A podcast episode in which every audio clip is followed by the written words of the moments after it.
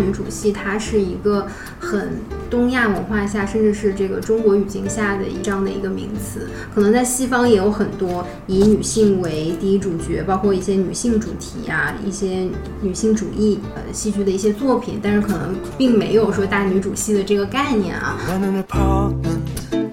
in a city, in a Catholic country,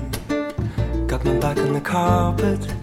and my feet to the ceiling. 这几年的这个影视作品里，还有一个特点就是，它都是以权谋和厚黑学来完成它的一个戏剧的过程吧。所有的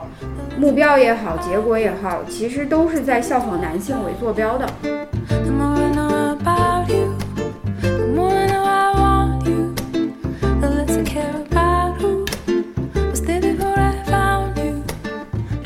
投资的时候，别人一坐下来都会说，现在是女性主义的大年，我们都要拍女性主义的戏。然后第二句听说这是个讲老年女性的，说哦，老年女性算了。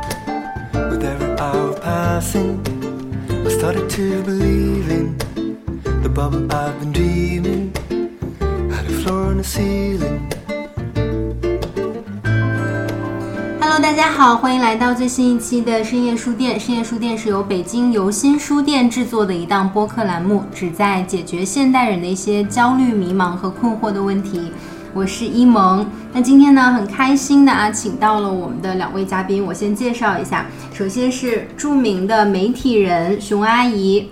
啊不要打个招呼？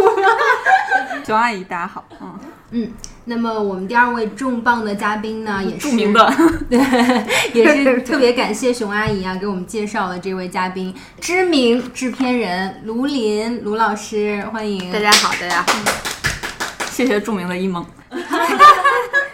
还是你情商高。那我们今天想来聊什么呢？是想来聊聊中国有没有真正的大女主戏。那说到大女主戏，其实也是这两年特别火的一个词，特别火的一个概念啊。我们在很多的这个平台上也能看到由女性为主角的，或者是一些女性崛起的这样的一些戏剧。所以想首先问一下两位，说大女主戏在两位心中的这个定义是什么？我是一个圈外人，我觉得从圈外人角度看，就是看这个主角是不是这个女性，然后里边的整个这个故事起伏是不是从这个人引发出来的，然后他在里边是不是一个工具人的角色。哎，我想到之前有一个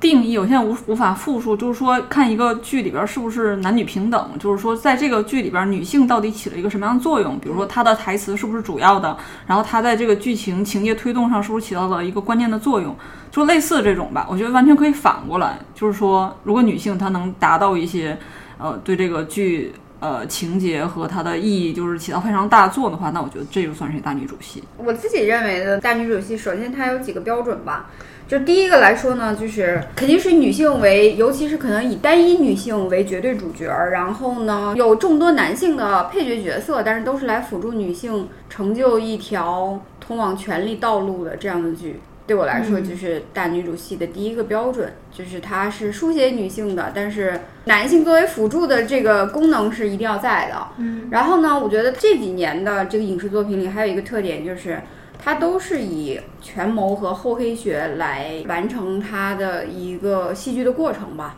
啊，不管甄嬛也好，还有《延禧攻略》，反正这几年的大女主戏，在我看来都有这一个特点。我自己觉得的比较大的问题就是，大家喜闻乐见的，为什么它好看？是觉得女性获得了权利，就很嗨，说这个可能是我们是不是我们女性女权啊什么的一个结果。但是在我看来，它的所有的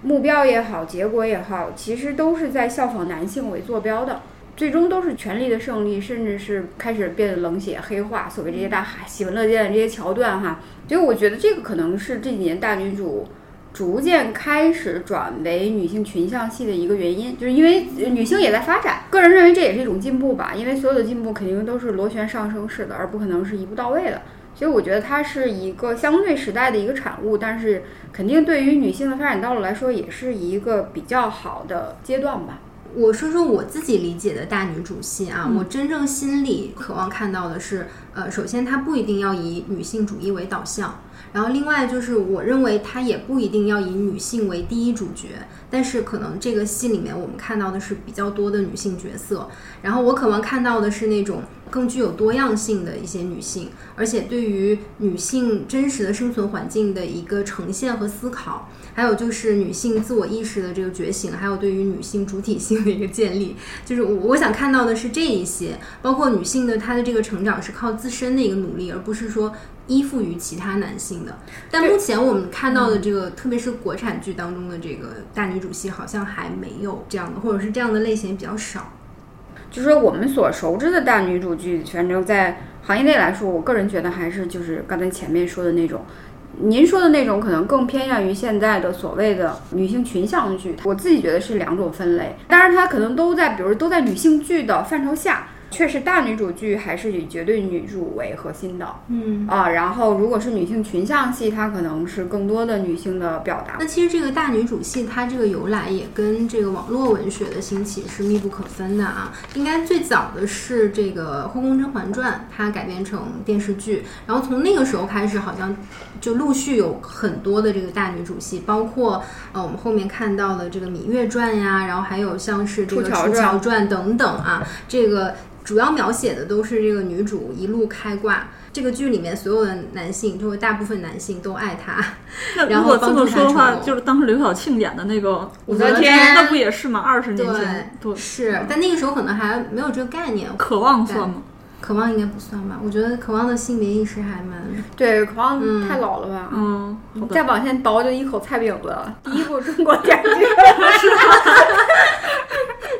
对，所以其实它跟这个网文的兴盛也是联系很紧密的啊。它里面几个特点就是刚才说过，这个剧里面的男性或者大部分男性都爱这个女主角，不管这个女主角怎么样坚强独立，这些男性都依然这个锲而不舍的为她付出奉献，然后帮助她，然后最后这个女性可能站到了这个权力的巅峰。那实际上可能它这个背后的逻辑还是说。男权的那一套逻辑，所以有很多人说，其实这样子的一些大女主戏，它并不是真正意义的大女主戏，它可能是一种性转游戏。有一定道理。反正我自己是这么觉得的，因为这种戏好多也是包裹在这种玛丽苏的外壳下，它其实性别的定义其实没有太大的区别，无非是让一个女人演了一个男人，然后附加了很多女性观众爱看的东西而已。嗯，但它的价值观上来说，我觉得和男权社会的那些标准没有什么太大的区别。嗯，嗯，那我知道卢老师之前也做过《北京女子图鉴》这样的，应该也算是大女主戏的一部戏啊。我们不大，不敢这么说。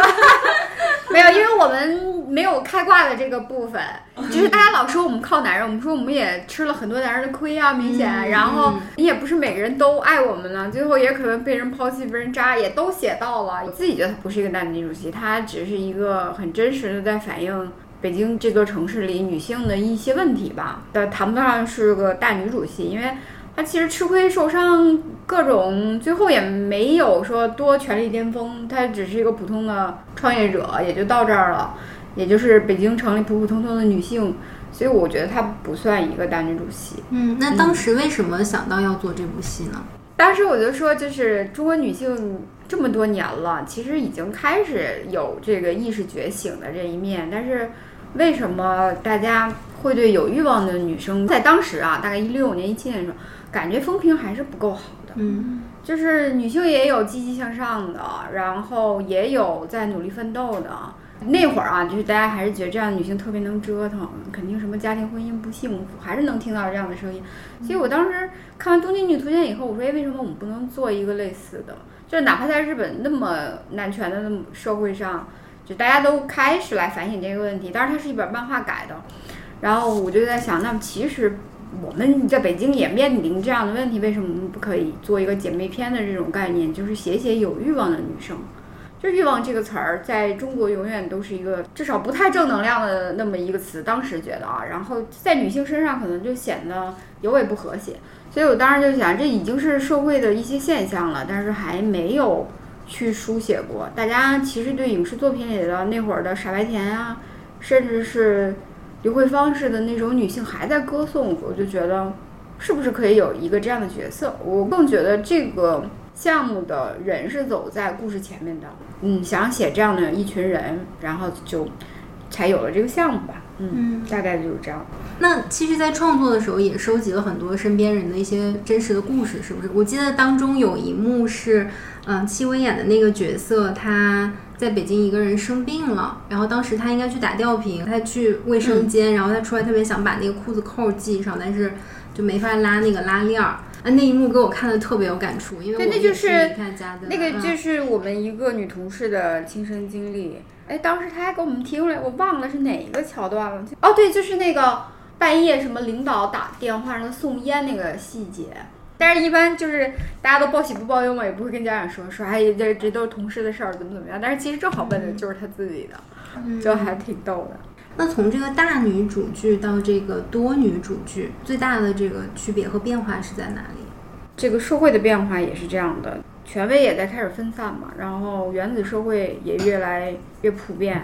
就是大家也都越来越有自己的多元化的需求，包括观众也是，他进入了一个多元化的一个时代吧，在我自己看来，那其实对于社会规训、对于权威的信仰已经是逐渐分散的，在更小众啊，比如说呃生活方式也会越来越不一样。那其实，在这种情况下，大家其实要看的是更内化的东西，在我看来，嗯，就是然后一一到内化的这个阶段呢，可能大家就需要去包容这个多样性，嗯就是可能每一种生活方式都有它自己的道理，并且社会也确实呈现出这样一种潮流。嗯首先，我觉得群像就是一个必然会出现的一个东西吧，所以我自己其实一直就在做群像剧，然后这几年火的其实群像剧也还蛮多的，我觉得也算是一个时代市场发展到这块儿的一个相对产物吧。然后其实就是不被任何东西去定义女性到底该做什么，而是其实最终要回到你作为一个人，你想做什么，你自己呃到底怎么看待自己的问题。我觉得就是这是一个好的一个社会信号。其实我们刚才在聊的时候也说到，大女主戏它是一个很东亚文化下，甚至是这个中国语境下的一这样的一个名词。可能在西方也有很多以女性为第一主角，包括一些女性主题啊，一些女性主义呃戏剧的一些作品，但是可能并没有说大女主戏的这个概念啊。我们之前在聊的时候，熊阿姨其实也说到，你可能看国产剧看的比较少一些。比如说，我觉得最近几年，你看《欢乐颂》，其实我一集都没看，但是樊胜美这个概念就在我这儿已经深入人心了。嗯，就大家可能评价社会现象的时候，或者是形容自己的时候，就会提我是一个樊胜美怎么怎么样。樊胜美现在已经变成一个跟凤凰男就是一个等义的一个词。那我觉得这种剧就还蛮有意思的，就是她从现实出发，然后比如说这种女性原来是完全不被在乎的。你看，其实五年前、六年前，就大家觉得女孩帮扶自己的弟弟、帮扶家庭是一个非常非常自然正常的事情。然后直到说，你看微博或者是豆瓣儿那种小组，大家讨论开始增多之后，这个角色这种人才会浮现出来。然后你社会思潮到这儿的时候，一个剧里边突然有一个人，他能定义这群人，那他立刻就会变成一个就一个时代的符号。所以我觉得樊胜美这个名词，它能流行，至少还能流行五六年时间，就它的寿命至少得有十年。就可能我们现在提到刘慧芳是那样的一个人，那你看现在提到樊胜美就是这样的一个人，嗯那对。啊，其实，在《欢乐颂》里边，其他三人是谁，我到现在也不知道。嗯嗯，那说到樊胜美，其实有像那个《都挺好》里面的苏明玉，对对对对，是吧？啊她也是这个原生家庭重男轻女，还有像对苏明玉，其实我也不是很清楚，但我知道那个保姆叫什么。菜根花宝贝，对对对对，你 像像蔡根花的这个名字呢，你会在所有的关于保姆跟官夫之间的恩怨情仇里边，就大家说哦，这又是一个蔡根花，嗯就是它也是一个挺重要的一个点。但我就想到说，这些女性角色，她很多的这个主要矛盾，可能一个是原生家庭，另外就比如说像《三十而已》，它里面很多都是这个婚恋当中的一些问题，但是可能更社会化的一些问题呈现的是是比较少的。我不知道从创作者的这个角度。呃，是不是这个社会化的一些议题，它是比较有风险的，或者是有困难的？呃你是说呃觉得它少是吗？我觉得还挺多的，三十而已。但我觉得他可能更多呈现的是他婚恋方面的一些问题，他的这个个人成长和事业上有，但是我觉得跟婚恋这个问题相比较的话是比较少。三十而已可能整个情节线还是三个人的感情，对对对，这个变化为主线，但好像女性戏好像无论如何摆脱不了这个事儿。就是我就觉得情感的部分呈现的有点太多了。嗯嗯但是我不知道是不是讨论那一些，甚至是可能我们联系到一些性骚扰，或者现在不可说的那个 社会运动的话，是不是呃对于创作者来讲，它是比较困难的，或者是有风险的？呃，倒也不是，我觉得这大家审查也没有大家想象中那么恐怖。其实国家还是一直支持着大家去写一些比较真实的东西。比如说你刚才说的性骚扰里头，有一个海清演那个叫什么来着？小舍得吧？对，小耳朵里就有。嗯嗯啊，性骚扰我觉得还蛮多的，嗯其实戏里头表现的还挺多的。我嗯觉得最近的看的，我觉得这小耳朵里头就有。嗯嗯然后你说的家暴，其实在一些呃悬疑戏里头也有，然后包括我们接下来的有一些里头也会提这个，我们都嫌是不是提的有点多了？但是你说的，比如说女性自我成长的这些东西，我觉得需要时间吧，它不太好写。就是对于创作者来说，它其实因为一涉及到行业，它就有职场戏的部分，那这个难度它并不是说一个不能解决的难度，但是呢，对于创作者来说，它是一个实际操作的难度。反正我已知的有一波这样的作品，其实已经在路上了。所以我觉得所有的东西它，它成长可能相对于我们个人的体感来说，它是缓慢的。但是我自己个人的体感来说，它其实真是在逐年的变化。整个的，不管是你感受到的社会的氛围，还是说我们真正作为影视创作者自己在市场中的观察，它其实每年都是有变化的。几年可能就是一个变化。嗯对，没有大家想象中那么慢，但是也没有大家渴望的那么快吧。嗯，这可能就是一个成进步的过程吧。但会不会现在很多去挖一些女性角色，就是一定会联系到他的这个原生家庭？大家开始逐渐重视这个问题，总比不重视好。就是比如说原生家庭带给我们每个人的问题，可能它就会影响很多人的亲子教育啊，包括大家对自我认知啊。呃，它不仅是一个创作手法，我觉得对于观众来说，它也不见得是一个不好的东西。当然你要把握说是你写的够不够专业，就是这原生家庭你胡来，跟你现在的人都搭不上，那肯定不行。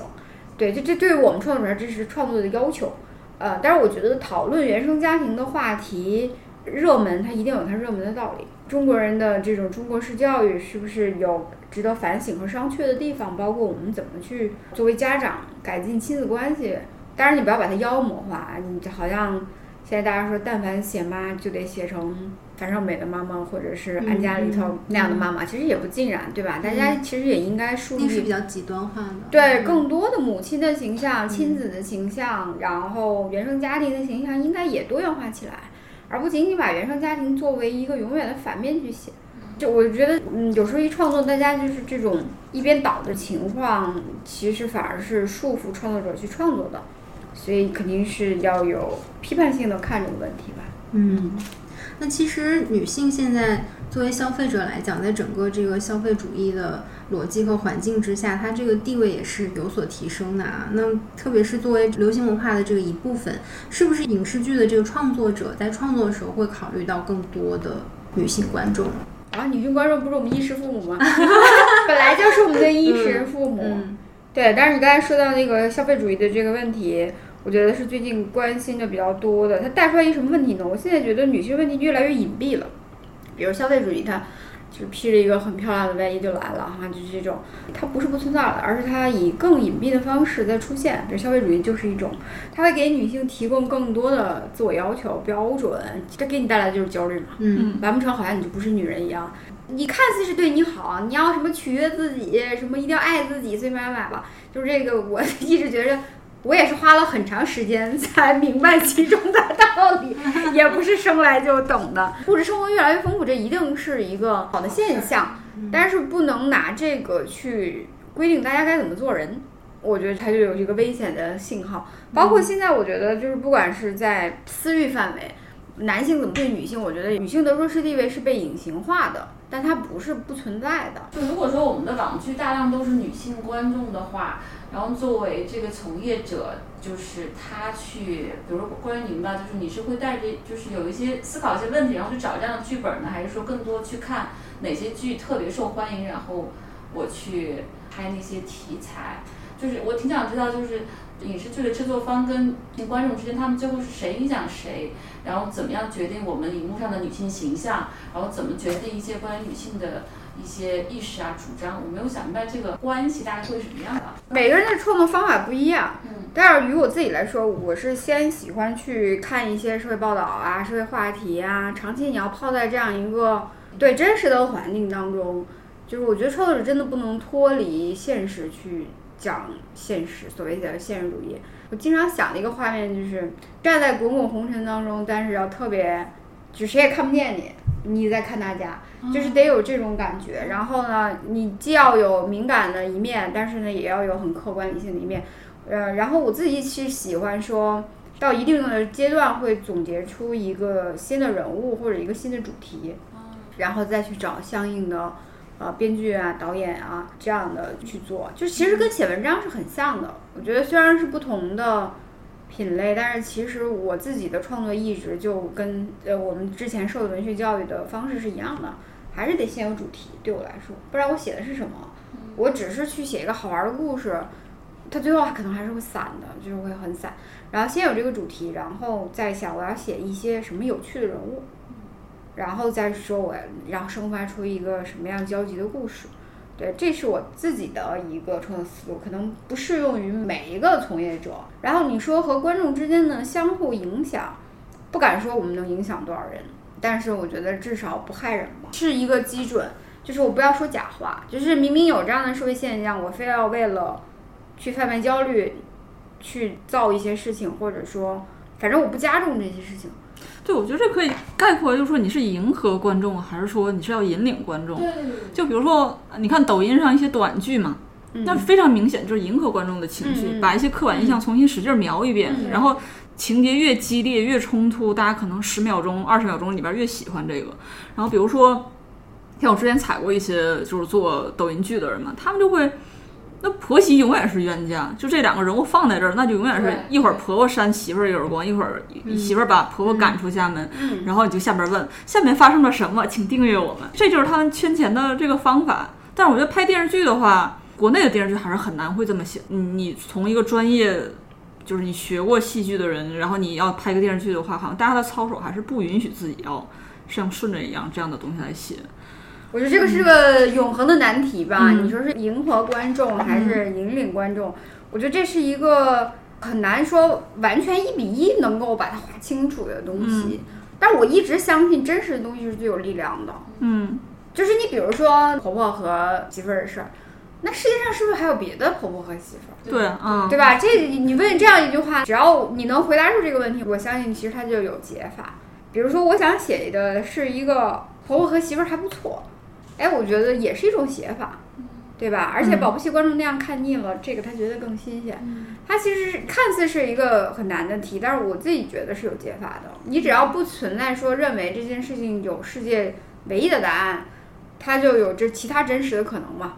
那你就可以再进行其他的形式的变化。我反而觉得，呃，现在其实做创业的人还是多有跟别人与众不同的想法是最重要的。曾经因为婆媳太多，我就想写，咱有没有写过一个儿媳妇儿和公公之间闹不和的故事？是不是也挺有意思？就是你永远是在其实是在创新，嗯，他可能还是那种人与人之间的，你比如说自私也好，或者说怎么样也好，是没错，你这个东西是是要写这一部分。那其实你有很多种表现方式，你不要局限在那那样一个表现方式上。我觉得这个可能是我们创作者更应该多想想的问题吧。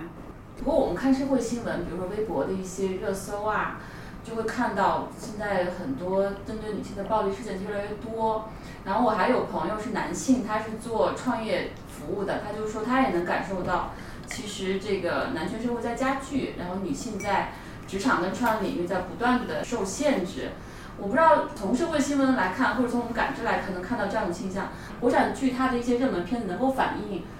呃，真实的状况吗？就是我们能通过国产剧的一些爆款剧看出来，到底，呃，舆论啊、主张或者说现实会是什么样子呢？嗯，我觉得还是在一定程度有反应的，嗯，但是不能企图寄托一个行业改变一个社会现象。我们也只能就是做到我们分内事。我自己觉得，就是大家的影响都是有限的，但是有限的进步总归还是好的嘛。对，嗯，大家都得有这个耐心，嗯，对吧？就社会进步得有这个耐心。我们只要没有停止这种发生的机会，或者去书写的机会，我觉得就已经尽力了。嗯苏阿姨有感知吗？觉得什么？我也觉得这一年就是对女性暴力骚扰这种事儿越来越多。然后我现在觉得是很快应该会有一些有有挺多的呃文章或者剧啊，啊，会会写这个事情。有有有啊有，比如说包括创作的剧里就就有。像二十年前就有那个不要与陌生人说话了，那为什么现在就是大家不能与时俱进一点呢？对，像比如那个今年后浪引进了那个日本的那本书叫《捅穿杀人狂事件》，然后那是一个日本九九年的一个案件，就说一个前男友就是一定要报复他的前女友，然后就不停的跟踪骚扰他，最后就雇凶把这个女孩在昨天也有这样的社会新闻，对对对对对把那女孩个杀掉了啊。不求复合，人家不跟他复婚，给人捅死了。对对对，就包括身边也有这样的女孩被前男友一直持续的报复，然后你是没有办法真正的申请什么禁止接触令啊，那些人身限制令是没有的。而且这个问题不可能是这三四年才有的，只不过是大家原来不觉得这是个问题，对对但是现在它浮现出这个问题之后，大家开始关注它，那我觉得下一步。就会定义它，现在可能没有一个词儿把它定义，但可能下一步就有有定义，然后接着就会把它变成一个可以创作的一个东西。比如说，PUA 这个词，你三四年前也是没有的，现在你会清晰的认识出，哦，这个人是被 PUA 了，那人被 PUA 了，就是你把它命名，然后也是一个发现的方法。然后这个东西它从社会事件到一个报道，到一个就大家群体议论的东西，然后再变成剧，可能中间就是一个过程。对，而且我觉得它可能，因为我们的呃现在的播放的平台，大家还算是一个公共领域，还是要照顾更多的人，呃，对吧？比如小朋友，虽然有青少年模式，至少我不想让我儿子在在一个剧里头看见过于暴力的东西，对我来说也，对吧？所以我就说我们能影响的其实只是一部分人和做到一部分的工作，我任何行业都有它自己的局限性嘛。那我们说回你的剧吧，你做的那个女性的剧里边儿，这样你传那个编剧啊、传演员这个事儿，讲讲这些事情吧。如果你做一个女性为主角的剧的话，那比如说你最开始立项的时候去找人干嘛的，这个里边儿女性的配比多吗？我们整体行业女生就多，嗯绝对优势的女生，所以我们这边单身大龄女性也特别多 啊，开玩笑，这个就是肯定是女性会是多的，因为整个行业首先就是这样。然后呢，编剧的话，我觉得这个分吧，但是我基本上用的其实女编剧可能会多一点，因为说到很多的时候的问题，他的频道确实大家就会迅速调整在一起。曾经有个男编剧来了以后跟我说，我觉得你们现在女性地位挺高的呀，啥可惜你们的压迫呢？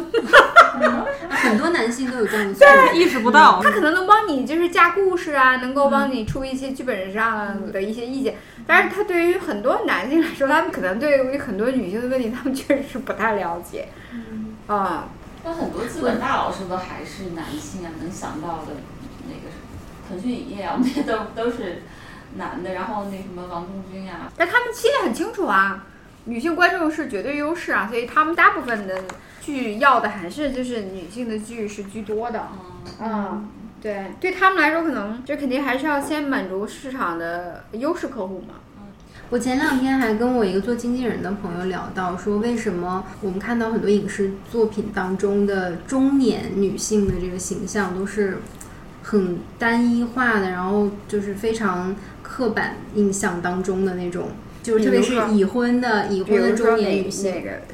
他们肯定不是第一主角，所以你让我想，我可能啊想象不到。但是他们呃有一些共性，就是都是骂老公、骂孩子，婚姻然后不幸福，对，然后每。天对生活啊、对婚姻有很多的这个抱怨，然后你看到他就觉得一脸苦相，就是非常的脸谱化和单一化。但实际上，我们生活当中的中年女性的形象并不是这样子，是非常丰富的。但我觉得我们中年女性的家确实就是这样。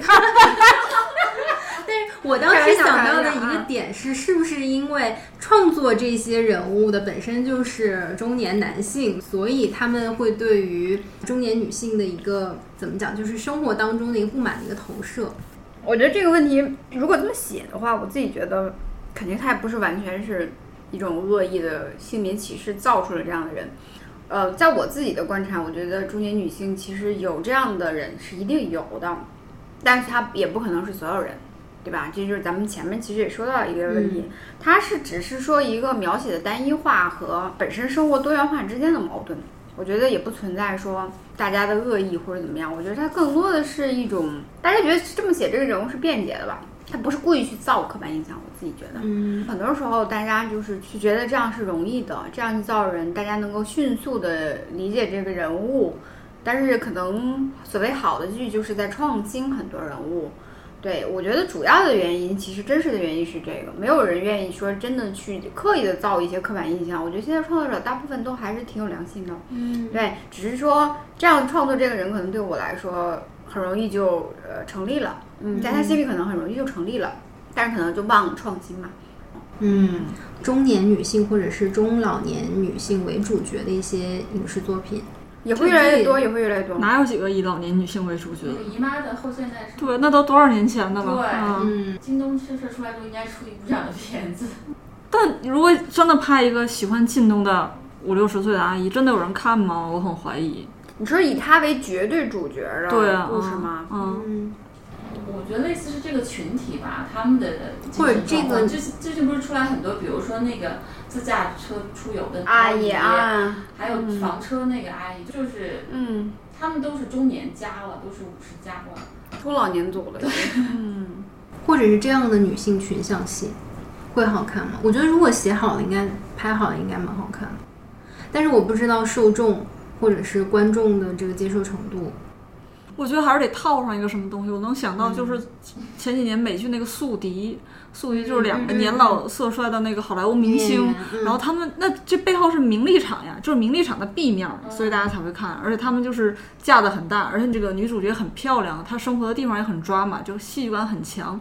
但如果你都拍成那种无依之地的两个老太太，真的话怎么样的话，我觉得非常非常难。就是无依之地能拿奥斯卡奖，已经是一个我觉得是一个奇迹中的奇迹了。就嗯就是如果你把同样的东西搬到北京或者搬到上海去拍，我觉得大家是不会买账的。我可以讲一下我那个同事的事情，就我一个朋友写过一篇文章，就是讲上海老年人相亲的事情。然后他的主角是他花了半年时间找到的一个非常非常有生命力、有活力的一个五六十岁的，跟他妈妈年纪差不多一个阿姨。然后那阿姨就是年轻时候也很有生命力，然后也很追求爱情，然后对自己的是不是得到了公平的对待，然后她在这个感情里是否满足，她就有很大的这个要求，其实是跟普通那种逆来顺受的女性是不一样的。然后她整个这个过程里边儿跟这个阿姨去各种地方啊，看她听她回到家里边儿讲自己的生活都很有意思。然后那篇文章发出来之后呢，其实阅读量很一般。根本不会十万加，当时写的非常好。然后这个文章后来被一个特别著名的一个影星看到了，这个影星就说买了这个剧本，然后他们就开始改成电影剧本。这电影剧本改完之后呢，这个朋友去找投资的时候，别人一坐下来的时候都会说，现在是女性主义的大年，我们都要拍女性主义的戏。然后第二句听说这是个讲老年女性的说，哦，老年女性算了，这就是一个非常女性不属于女性是吗？对，就是你啊，对，也可以这么讲，就是非常直接的问题啊，就是大家会愿意去看一个老年女性在屏幕上谈情说爱吗？我觉得还是挺少的。但韩国其实有挺多这样的作品。也，嗯但是它不是绝对主流嘛，就是这就好像你们做书店为什么不好好做一个咪蒙一样的公众号，可能那个更快，对对吧？嗯更那什么。然后比如说现在的，我觉得主要是市场还是确实所所有世界市场都是一样的，这个走到哪儿可能都变不了，就是年轻人的市场，谁有消费能力谁就是绝对主角，这是没有办法的事情，嗯，对吧？比如说书店肯定也不如开个饭店来得快吧，对，对吧？但是为他还是会有人去做这些事情，嗯，还是会有这样的角色，甚至我觉得往后一定还是会有这样的作品，就不代表说大家不认为它不是一个社会话题，而是说它有它的行业的现在的主流观众到底是谁，这也是我们必须要去考虑的问题。嗯也要考虑市场。对，也要考虑市场，这个是每个大家呃要生存嘛，对吧？大家都是，当然它也是大势所趋，或者说怎么样的。你说现在大家都开始呃那个移动支付了，你非要去刷银行卡也费劲，对吧？是一个道理，就是它总是在变化。我自己觉得中国老老龄化会越来越到一定程度的话，这种作品肯定是会越来越多的。只是它需要时间。然后呢，其实很多的平台也有银发族战略，就是要拉拢老年用户该怎么做。嗯啊，随着时代的变化，它都会有一套解法的。嗯，我觉得抖音就很成功，快手更成功吧？拼多多最成功，是的，是的。最成功是拼多多。对我们家老人每天都在用拼多多买菜。那再说回来啊，就是其实我觉得国产的一些口碑的女性题材的一些影视作品，相对还是比较少的。我们能不能分析一下这个原因。除了这个市场之外，还有有没有其他的原因？特别是这个少是就是相对于谁的多呢？相对于美剧，我觉得还是比较少，可能是没有一个具体的一个数据啦。但是就是我们能看到的，或者是你让我第一下能想起来的，可能都是一些比较熟悉的一些美剧。就国产剧还是有很多不错的嗯内容。然后我自己觉得，比如说美剧啊、韩剧，它其实确实有很多优秀的作品，但是它建立感嗯比较强，这天生的其实是有优势的。嗯那反正跟我没关系，我就是看一个别人的生活。嗯，你其实那种容忍度是更高的。国产剧是因为，比如说我写了一个细节，你马上就能判断这个事情是真的还是假的。它其实难度是是成倍的。嗯对，这是一个比较客观的原因吧。但是如果说到说就是一些好的作品，我觉得不能说它是哪哪哪就好运哪哪哪。我觉得这个是呃相对来说，除非有数据支撑，但我觉得不知道这个研究该怎么做哈。我自己觉得只能说是去多想一想别人好在哪儿。嗯嗯，因为我并不能下这个判断，就美剧就一定强于世界其他剧种，韩剧就是东亚之霸，我觉得也没有这样的数据，因为你最后的产值我们也大家都不知道，对吧？它实际的贡献对于呃意识形态上的贡献，大家也只能做一个基础性的判断。但我我觉得对于从业者来说，只能说我们去看别人的优点到底在哪，包括美剧、韩剧，其实在中国是非常小众的剧种。嗯嗯啊，它也并没有国产剧就是在中国当下的影响力要大。这个可能是作为我们这样的女性的一些美剧爱好者啊、韩剧爱好者啊，甚至现在有泰剧爱好者啊，嗯他可能自己的一个圈地的一个结论。但我自己觉得就是多看大家的好呗。但是如果是我我自己看他们的有一些国外的剧，如果比较好的地方，我觉得是比如说最近的那个《后翼骑兵》。嗯，我觉得它其实也是个典型的大女主剧，而且也有开挂、开金手指的部分。嗯但我觉得他写到了一个点是非常好的，也是我自己比较喜爱这么去写人物，就是这个人是有缺陷的。嗯呃，就是他是一个完整的人，他不光是一个没有缺点的人，是一个完美的人，他一定还是一个有着致命缺点的人。就比如他里边儿酗酗酒酗酒嗑药，嗯对，这是他的代价，就是很多天才的代价，其实就是与这个世界的格格不入啊，各种的，他其实在里面表达的还是非常完善的。嗯啊，然后嗯，那你在看他的那个人的时候，你会觉得他相对可能很真实，因为人嘛都是有完美和不完美的地方，哪怕是天才，也注定有悲剧的一面。对，就这些东西，他从大的方面来说，我觉得他就是，包括我跟呃编剧聊的时候，我们都喜欢聊这个人的缺点是什么。就他有一个致命的优点，让观众喜欢他的点，他也一定会有一个致命的缺点来推动戏剧往前走，然后完成了自己的一些成长或者变化。对，不管是黑化也好，呃，成长也好，他都得有一个变化。其实大部分都是从缺点来的。对，就我们觉得我要学，就是学大家互相学习的是这些创作上的方式方法、优点，然后创新的能力啊，包括韩剧，其实韩剧的创新能力是非常强的，对，它的翻新能力也很强。嗯对，但你要国产剧，其实我觉得首先从量上来说，还是在国内是绝对优势的。呃，我自己的感觉是，国产剧这几年的制作是越来越强，还是在进步的。嗯您刚才提到一点真实啊，就像前一阵儿我看那个《东城梦魇》也是，她的这个女主角就是一个很平凡的四十多岁的一个、呃警察的这样的一个角色。你看到作品当中，她也有这个小肚子啊，然后她脸上也有这个皱纹呀、甚至她很多场景都是没有化妆的。嗯，对，其实这个可能就是一个比较真实的我们生活当中的一个中年女性的一个形象。但是更多的可能我们看到国产剧里的女性形象都是嗯非常的光鲜，然后这个头发永远是一丝不乱，然后这个妆容永远都是特别特别精致的，包括那个滤镜都开的特别大。就你相对来讲，你会觉得她可能不太像一个真实的生活当中的人。嗯嗯但是那也只是就是所谓的一部美剧里呈现出来的一个特例而已。嗯对吧？如果没有女主自己的坚持，你看到的海报上呃依然没有皱纹儿。如果不是他自己的坚持的话，那个肚子你照样是看不见的。嗯对这个，我觉得是个特例，就在我自己看来，其实是个特例。哪怕是好莱坞，其实也呃美国还是 HBO 还是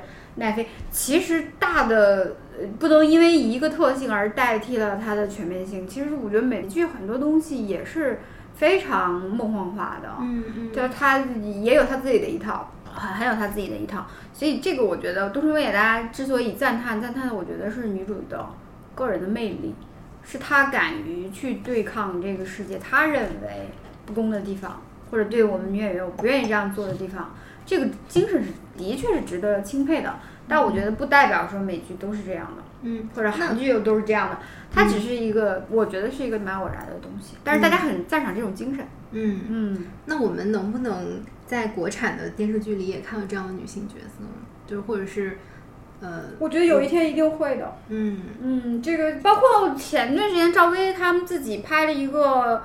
叫听听她啊说，听见他说，嗯哦，对啊，我觉得至少说是在社会议题上，他是有进步，至少有人愿意来做这件事情。我觉得就是我们谁听了都觉得。这种独白戏，如果不是圈儿里的观众，或者说不是特别文艺、特别爱好话剧的这样的观众，会喜欢吗？但我就觉得至少就是你看那么多明星去奉献自己的演技在这件事情上，花时间在这件事情上，就大家其实都是看到这种可能性，没有期盼说它一定是一个爆款剧，嗯，对，但至少开始有人在做，并且里边儿都是明星嘛，嗯。就在去做这样的事情，我相信大家也不都不是冲钱来的。嗯。肯定也是有一定社会的公益的想法，我觉得这这都是好现象啊，嗯。嗯，都是值得肯定的，对吧？就是哪怕是一个很微小的动物，我觉得都是值得被肯定的。嗯，对，我觉得还有除了就是说身材、皱纹、小肚子的真实之外，就还有一层真实，就是你这个戏里边的细节是不是真实的？就你原来可能很多戏就是架空的嘛，就俩神仙谈恋爱，然后你活了三千岁，我活了五千岁，然后俩人谈恋爱在一个不知道哪儿鸟不拉屎的地方，然后甜甜蜜蜜的，这这种是一种剧。然后比如说更现实一点的，就是因为我认识卢林，卢林是最开始他拍另外一个剧的时候，拍一个新闻系女孩的事情，他就会找我。在，上对他会找我说，你看这里边宣传一下这个戏马上要上了，对对，因为他我俩认识是因为他拍那个剧的时候，他会让编剧来问我一些细节，说这个东西对不对，那个东西对不对。然后我也很刻薄，就说你就是你这个是不可能实现的，什么什么。我觉得你如果这个女孩遇到了什么障碍，她应该用某某种方法是我们比较现实的。比如说，他有一个细节是说那个女孩去。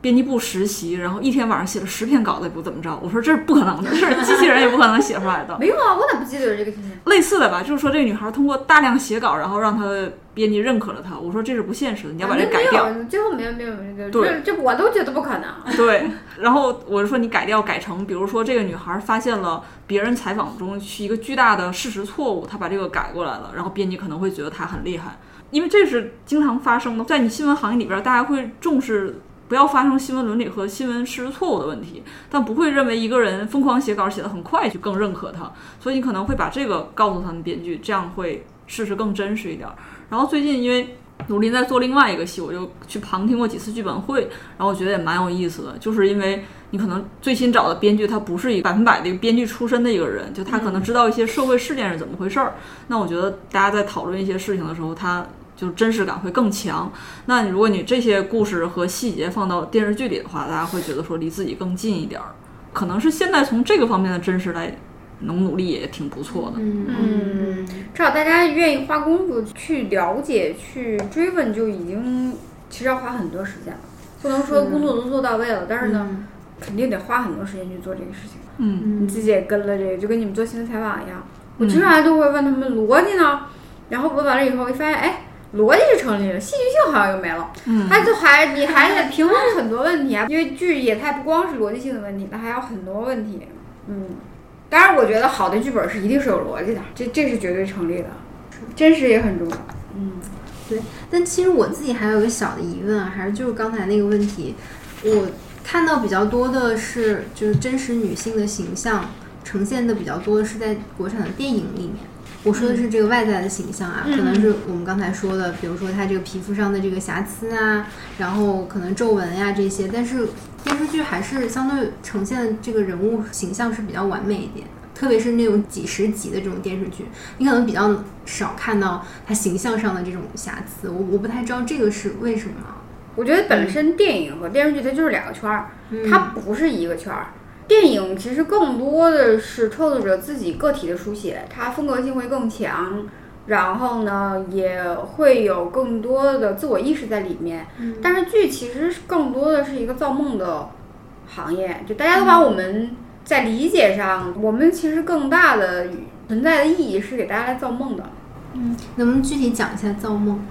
你比如就全游，大家就觉得龙妈死了就必须差评，嗯，因为我来的就是要完成一个这样的梦，你非不让我看。你如果电影的话，我就完全成立。你是悲剧的结局，大家也能接受，因为我就是来体验作者要给我讲的一个什么人间道理也好。哲学道理也好，我是可以接受的，因为它宽容度更高。但是剧其实大部分的时候是帮大家来造梦的，就是你在社会环境中得不到的很多东西，其实在剧里头你可以看到。嗯，有一些心灵的抚慰也好，嗯，以前我也不明白这个道理，就总觉得呀悲剧多么高级。后来我觉得是我狭隘了，是我幼稚了，因为你干的这个工作，其实我觉得更多时候的确就是给大家一个，为什么不把自己想象成一个？好的，就像一个医患工作者一样。如果说真的是能够给大家提供这种片刻的娱乐也好，轻松也好，甚至是一个爱情的梦想也好，只要是正能量的，我觉得未尝不可。对每个产品它要完成的功能，它就是不一样的。呃，当然每个剧种可能完成的也不一样。大部分时候，我觉得还是要给观众呈现的是一个，呃，他们梦境里的一个世界吧。嗯，所以这就是甜宠剧现在为什么这么对啊，因为大家都不好好谈恋爱呀。嗯，就喜欢看这。我有时候心烦的时候，我也会去妙亮演甜宠剧。嗯，我觉得这就啊，我我不倒不磕 CP，、呃，我自己，但是我就觉得确实很美好啊。帅哥美女谈恋爱就是很美好啊，这个没有什么不可以的。但这会不会加剧一些年轻的一些女性对于恋爱的这个浪漫化的想象？我觉得不能把每一个剧都赋予它社会意义和政治任务，有的是可以的，大家别都做这个，也做做其他的，我觉得呼吁这个就可以了，而并不能说这一种剧种它就不应该存在，它就影响了谁谁谁。你说咱小时候看琼瑶不是也是一样的吗？难道琼瑶就不应该存在吗？我我长大以后我也觉得它不是说。琼阿姨不是老有人说什么琼瑶耽误了一代人，我觉得那都是个体选择。琼瑶也没有影响中国文坛几十年，对吧？就是就中国中国文坛的发展就这一个人决定吗？那也是不可能的。它当然有它存在的这个必要，就是还是鼓励百花齐放吧，不能说哪一个剧题材是错误的，而是说创作者你的目的到底是为了去挣钱，甚至是无下限的去做一些事情，大家还是有一定社会责任感的在做这些事情，我觉得是有区别的。爱情戏也有写的很好的，嗯，对吧？我觉得甜宠剧是没有问题的，但是里面的形象还是太单一化了，就是高富帅跟傻白甜这样的形象。对，但是这个就是甜宠剧，它本来的设置是一样的，就刚才说大女主也是一样的。它为什么是绝对女主？它其实是有严格分类的。我们说只能呼吁说大家在甜宠剧之外做一点别的剧种，更多元化的剧种。但是本来甜宠剧的它的标准长相就是那个样子，你也怨不得它，因为它的出场设置的确就是那样。偶像剧就是这样的。嗯，但我觉得还是可以创新啊。你可以，你可以选择不看嘛。我们刚才提你可以选择，不看。是我们刚才提到那个司藤，其实它也算是。我不知道它算不算严格意义上的甜宠剧啊，但是它就是颠覆了女弱男强的既定的这种形象，反而是女性是一个非常强势的，然后男性是比较弱势的一个存在。其实它也是一种甜宠剧，它可能是从女性一直是被凝视的这个角色，反过来去凝视男性了。啊，这种其实甜宠剧挺多的，就是女生占主导地位的甜宠剧其实越来越多了。呃，司藤当然是爆了，可能就会引引引起大家注意，但是其实这样的剧也是有的，也是挺多的。嗯，但是确实就是我觉得这种剧就是因为它泛滥了以后，当然会有一些并购吧。但是它确实也有自己的一套创作逻辑，它是万变不离其中的。你说的那个其实也只是形式上的变化，嗯它骨子里的东西是没有变的，嗯就是无怨无悔的爱，就是纯爱。它这些东西是永远不会变的。嗯嗯啊，就是人家不说莎士比亚都写完了，我们其实没有什么创新，创新的都只是形式的嗯变化，对，然后赋予一些时代的人物或者说怎么样，但是企图去变化一个规律性的东西，那我觉得是破不了的。嗯嗯，你可以选择不看它，你比如小时候我就很爱看偶像剧，就现在的甜宠剧，爱的不行，就是跟着哭跟着笑。我现在就不看了，因为我这个年纪就已经知道社会是什么样儿了，家庭是怎么样的时候，我自动选择可能就是看不了了。但我不能说它就不好，呃，或者说它就不对，它这个怎么能这样去教导孩子？我觉得也不能这么说吧。就我二十多岁看自己看的也挺嗨的，其实是观众的分层的问题。我觉得对市场发展也有关系。我之前翻一本一三一四年的杂志，当时我忘了是哪个，类似于张黎这样的，就是那种男性的中年导演，他当时就讲说，呃，中国电视剧跟韩剧有什么区别？他当时就可能说了一句话，我忘了，就不能复述原文，但他意思就是说，中国的电视剧是要有一定社会意义的，赋予一定的价值的。他说我们跟南韩国那种小情小爱不一样，但你七八年之后再回头看，就社会可能就天翻地覆了，已经不是这样了。那比如说你放到十年二十年之前拍电视剧是一个要举一个全台之力，然后你要花很多很多钱才能完成的东西，所以当时大家一定要完成一定的社会意义。你比如现在想到我小时候看的电视剧，要么反腐的，要么倡廉的，要么就是什么 歌颂一个什么市委书记那种故事，然后。哪怕再娱乐一点，就是什么陈道明演的这黑什么那系列，黑对，就是要么是一个什么弄毒枭啊之类的。你包括海岩那个时候能出来，都已经觉得他已经非常非常娱乐了。但你现在想，海岩那东西就也挺正经的。包括你以前看偶像剧，不是台湾的，就是台湾的或者日本的，国内是不拍偶像剧的，因为大家是没有这个钱和娱乐的模式的。但可能现在。看来就是我们的进入拍电视剧的这个门槛儿也没有原来那么高了。你可能一个公司，你你传一群人就都可以拍，它不是一个非得特别高大上，只有央视晚上八点才能放的一个东西。所以这以后可能会越来越多。然后包括你说像拍女性现实这样的话，那你再放五年前、六年前，这个赛道可能压根儿都没有。对，中国人做事特别在意义这件事情，其实好多意义是无意义的。嗯。所以其实就比如我们就是个干娱乐，那就承认是自己是干娱乐。如果你想就是有一些表达，那就好好的去做一些表达。我觉得这些都是要去要包容的。我倒不同意“存在即合理”这句话啊。我觉得大部分的创作者还是至少国家会管着你说你三观是要正确的。我觉得其实就是多种产品发展，百花齐放，照顾各个年龄层。你说一部剧就能照顾所有年龄层、所有阶层、所有男女性别，我觉得不可能。它只是一些分层的一产品啊，或者说一些作品而已。做了这么多年，我觉得每个创作者都挺不容易的。嗯，每个公司都有他自己的压力，不一定说每个大家都要做到绝对意义的社会价值，但是至少三观正确。嗯，那你自己虽然不看这种甜宠剧，但是你会制作吗？或者将来有可能会制作这方面的剧吗？如果有好的剧本，我会做呀。一个好的剧本多么不容易啊！为什么要让它？因为个人的喜好而消失呢？如果能在我手里做好，我也愿意做。我想再问，比如说你们几个会怎么看几年之后，比如说五年、八年、十年之后这个国产剧的女性题材的一个状况？我是听过，我忘了是说是奥斯卡还是哪个剧集评选说最大的赢家是奈飞和女性，嗯，就女性题材和奈飞的片子都属于那两大赢家，是不是它有一个全球的背景？那如果在中国的话，这类题材会？越来越多嘛，然后嗯，形象越来越多，还是主持越来越多，有一个这样的展望吗，或者预期吗？女性是绝对优势啊，因为是消费主义啊。嗯，这个东西只要不变，我觉得暂时来看肯定还就是这样吧。这是跟着整个全球，你也不能说是女性崛起了，所以重视女性观众了，还是因为我们能花钱。我自己觉得，就是从根本上来说，还是消费主义是背后最大的动力。对对对对，我自己觉得是这样。我觉得女性崛起是一个伪的概念吧，至少现在来看的话，虽然我们每天都在倡导说女权啊，然后女性主义，但整体的大环境，我觉得对女性还不是那么友好。我个人觉得了啊。就还在努力当中还在努力当中吧。我觉得有生之年你也不可能看见整体的翻天覆地，因为我看出女性研究说，如果全球女性主义的彻底实现，还有二百五十年。对，你的人生才差二百五十年几个？红绸也是，还有二百呃，对吧？而且说实话，我们自己做了母亲，我觉得一个女性，但凡就是能够回归自我成长，其实真不在意说谁歧视我不歧视我。这个其实我觉得大家共同的应该是去多去帮助女性开掘自己。呃，当然，社会的外部环境的确是非常重要的。嗯，所以现在包括很多的剧也在提倡这个女性帮助女性。我觉得很多问题就是女性我们自己的优势其实是比男性的相对的一个我自己的体会的优势，其实就是共情性啊，然后对自我的情绪的认知啊，我觉得应该多也有这方面的提倡，让大家先去理解这些事情。一旦是有这样一个母亲产生，就会有更多的子女会往这个方向去走，对，就会慢慢的越来越好吧。嗯，所以特别也是在多女性的这种剧里面，我们其实想看到的更多是女性之间的一个互助，而不是雌竞。对，你和欢送也算是女性，就是互相帮助嘛，对吧？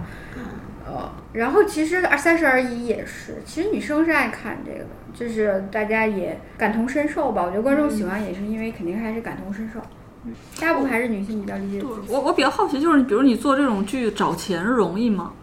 我反正我们现在做的剧都是定制剧，就还好。嗯嗯，就发行成功了以后，就跟平台合作嘛。嗯。嗯，那比如说找演员呢？假如你现在不是在想做一个中年女性的剧嘛？那你想过说这个找演员或者是发行中间的这个障碍，会不会比其他剧大一点？我觉得差不多对我来说，我这人反正分解问题，我不想它的难度，嗯因为做事永远有难度，嗯真棒。呃是吧？就是确实是它永远会有难度，嗯就是你不会出在这儿，反正就会出在那儿，你就不会在这儿跌一跤，就会在那儿跌一跤。嗯所以我一般不预设问题，遇到问题再解决问题，不然自己会越来越焦虑，总会有办法。那你们在找符合中年女性这样角色的女演员的时候，会向下去找吗？就是会找一些更年轻的演员来演这个中年女性的角色吗？那咋演啊？那肯定还是就是四十多演四十多呗。这人家二十多也不愿意啊，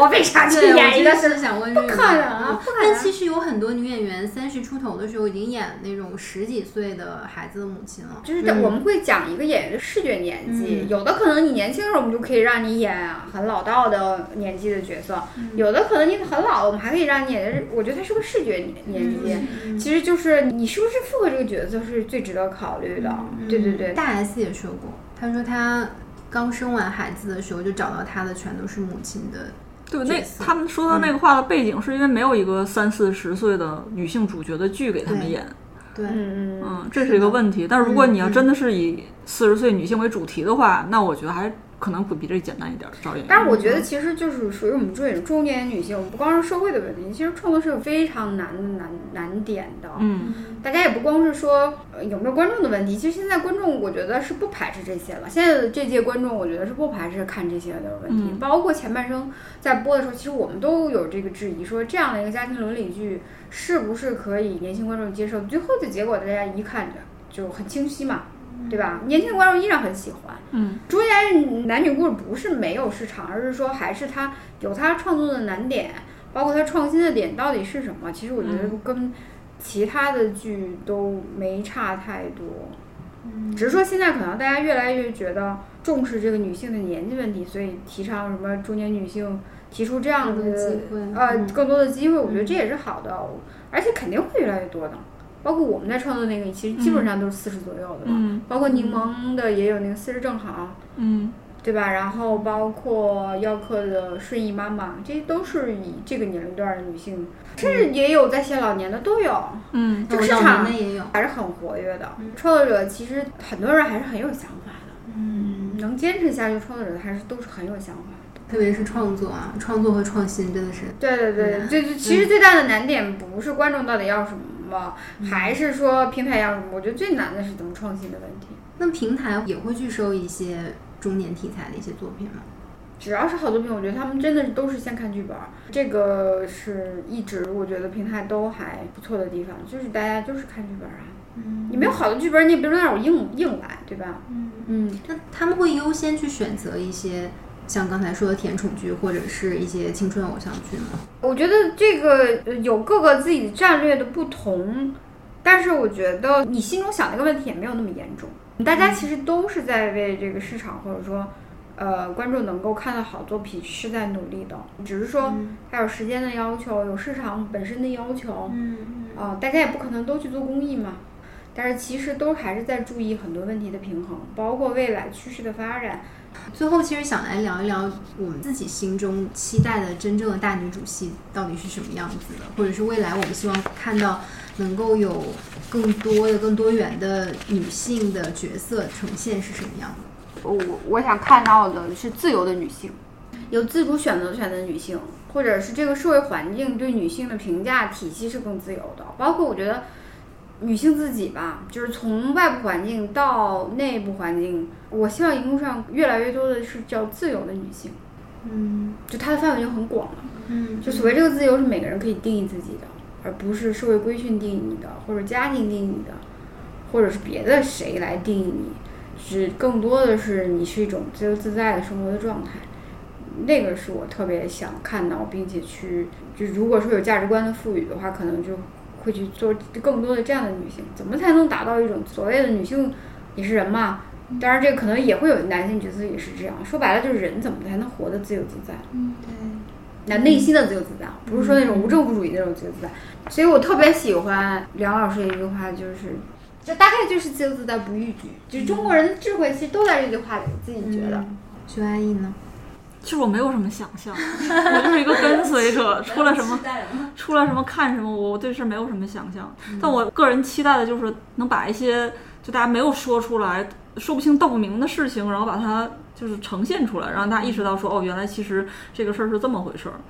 然后我在想，其实我期待的一个角色是，希望这个角色离我很近，但他有可能比我更超前一步。那比如说东城梦魇，那吸引大家看的还是那小奶狗，天天跟他缠前缠后的。你看你这还是甜宠剧的路子，对呀、哎，对呀、还是田守剧，对呀、你就是但是我也挺期待是吧想到一枪毙命。你看，就是证明骨子里还是大家还是很渴望的。就你还是期待说这啊个这个男孩跟凯特温斯莱特有点什么发生点什么，然后他在码头上真的亲了一下，那个地方我倒回去看了好几遍，然后那你回头你回头看豆瓣上那个截图里边，就是那张截图下边大家评论最高，那对爱还是大家很渴望的嘛。然后包括，但是他其实还讲另外一个隐形的，就是一个女的四十多岁了，离婚了，那我今天也可以晚上去酒吧的时候就一夜情一下，我还是有魅力的。然后我新来的这个小警员，他因为我的专业性、我的能力很强，他也会爱上我。那这个就是一个一种可能嘛？就你虽然不知道现实中可能有多少，但你还是挺愿意看到有这种可能性的，哦，我也喜欢这种片儿，期待。对吧？对吧？就是你看，这样你。们其实骨子里跟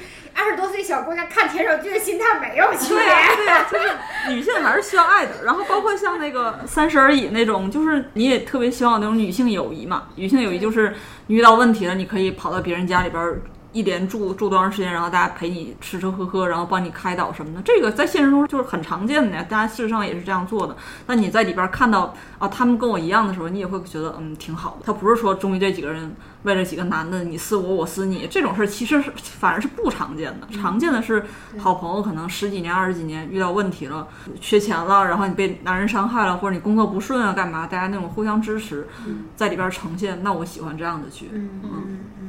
它其实多少也有梦幻的成分了。嗯，都在，比如说都在北京，咱见一面多不容易啊！我也想上你家这么，开车给他开俩小时，对吧？就是他那种状态，其实我觉得多少还是包括他那几段 MV 某个条系列剪法，我觉得多少还是其实赋予了一些梦幻的成分吧。嗯他，多少要比你生活要完美一点点吧。对，就是还是说嘛，其实还是有造梦的部分还是得有希望，得有梦的部分。这嗯对于人来说其实是挺重要的。我自己觉得感性的部分、梦的部分，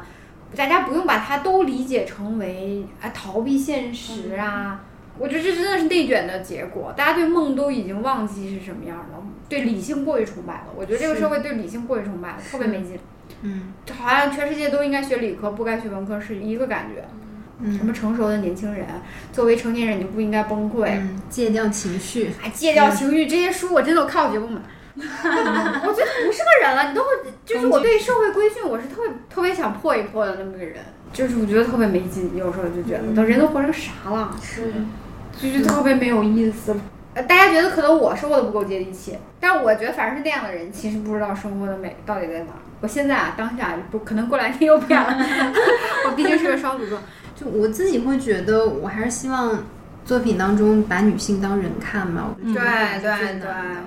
对，其实好多你像回头说大女主戏就是爽剧嘛，《延禧攻略》就是纯爽剧啊，我不会再看第二遍了。嗯但我看的时候就是很爽。就 guilty pleasure，就觉得我操太爽，然后明天就准备去手撕老板。不会的，我没有那么傻。然后我就会二倍速的看，就看这个事儿结果是什么，就很爽。但是比如说那个《后羿骑兵》也是，就它也是个爽剧，你不会再看第二遍了。对，我觉得这个这也是一个问题。就刚才你说的，就是好多大女主戏就是权谋、厚黑学。其实厚黑学这种事情在你生活中的浓度就挺低的，看完了之后对你生活没有任何指导意义。那如果这样的大女主戏也没什么意思。就是它也是一个过程中的一个东西吧，嗯，就是你不能老拍这种，老拍这种其实它跟女性主义没有一毛钱关系。突然就深刻了起来。嗯，还是希望在未来的影视作品当中，能够看到更多的利益深刻的，不管是女性的元素呀，还是女性主题的一些作品吧。今天特别感谢两位，谢谢，谢谢跟我们谢谢分享了谢谢很多。呃，也希望两位以后能够经常来有心来做客。好，谢谢。好，谢谢，谢谢。